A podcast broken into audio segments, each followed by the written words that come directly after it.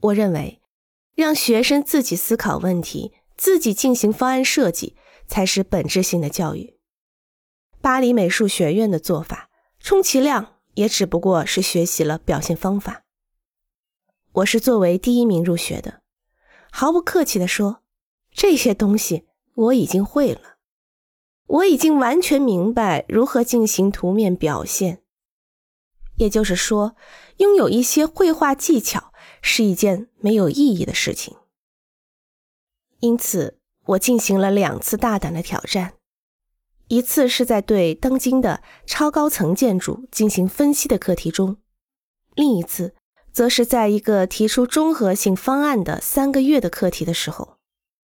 这时，只有我一个人尝试了逆向分析的方法，没有按照课题的要求进行分析。而是对文献进行了彻底的阅读，提出了一个罗马时代的要塞那样的塔的方案，用木头制成，底座下面有轮子，用马来拉着走。当然，方案也是用达芬奇风格来描绘的，这明显激起了教师们的愤怒，自然遭到了拒绝。学校是不容你开这样玩笑的。这三个月的工作等于白做了。